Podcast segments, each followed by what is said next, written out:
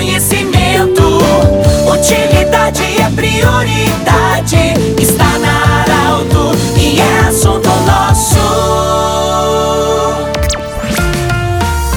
Muito boa tarde, ouvintes Saralto. Nós estamos iniciando o assunto nosso desta segunda-feira.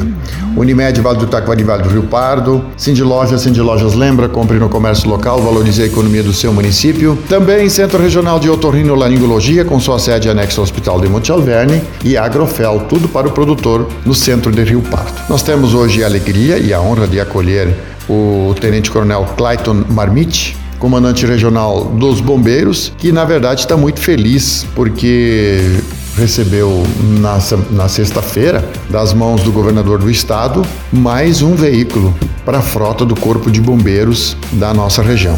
Comandante, bem-vindo. É, o que falar de 2022 e agora com fechamento de ano, mais essa boa notícia, a chegada de mais um caminhão para se somar à frota do Corpo de Bombeiros. Boa tarde. Boa tarde, Pedro. Boa tarde a todos os ouvintes, em especial a todos os bombeiros que estão de serviço, trabalhando, labutando na segurança da nossa comunidade. Realmente, este ano de 2022, o ano pós-pandemia, nós temos muitas coisas boas a comemorar.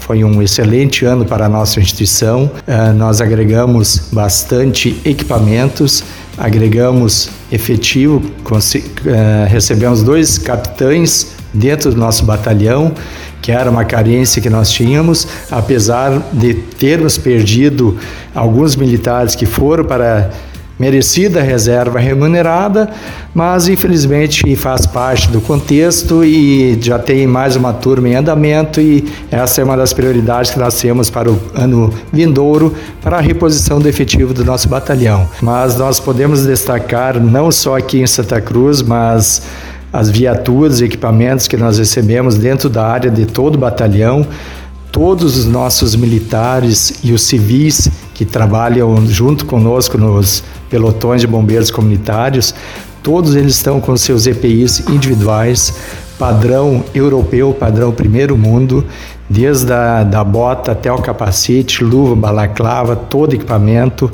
Recebemos três desencarceradores, um foi para Encruzilhada, um para Vera Cruz e um para Santa Cruz. Estamos recebendo quatro viaturas resgate, duas já foram entregues, uma encruzilhada e uma doada pela Prefeitura Municipal de Santa Cruz do Sul e duas já estão lá no comando, já vi elas hoje estacionadas lá no comando, uh, que serão destinadas para Rio Pardo e para Venâncio Aires. Então, na, nos próximos dias, até o início do ano que vem, nós já estaremos restabelecendo serviços nesses dois municípios também. Sem falarmos dos autobomba tanque, já entregamos um em final de outubro em Vera Cruz, recebemos um final de novembro em Santa Cruz do Sul, que é oriundo do governo do estado, do programa Avançar 2 e seguiu a cadeia logística do nosso comando. E sexta-feira tivemos a grata satisfação de deslocarmos até Porto Alegre, um dia bonito, maravilhoso, de sol, onde nós recebemos as mãos do governador do estado o nosso ABT Autobomba Tanque, que foi conquistado a muitas mãos, através do Programa de Incentivo à Segurança Pública, o PSEG, onde inclusive o senhor Pedro esteve reunido lá no início, quando nós assumimos o comando em fevereiro de 2021, mas nós colocamos algumas necessidades, reposição de equipamentos, viaturas, estabelecemos uma meta e com apoio principalmente do Gabon, da, dos nossos amigos, do grupo de apoio aos bombeiros, mas também com a comunidade, os empresários que sensibilizaram e fizeram os, repasses, doações do seu ICMS para adquirirmos este tão sonhado caminhão, esse ABT. Então nós estamos encerrando o ano com Santa Cruz do Sul com uma viatura resgate nova, doada pelo Poder Executivo e aprovado pelo Poder Legislativo por unanimidade, e dois autobomba tanque novos. Então nós estaremos novamente nos patamares que Santa Cruz do Sul sempre esteve, sempre mereceu, diante de todo o crescimento que a cidade vem tendo. Eh, nós estamos acompanhando também esse crescimento e colocando equipamentos à disposição das nossas guarnições para que eles possam muito bem atender a nossa comunidade.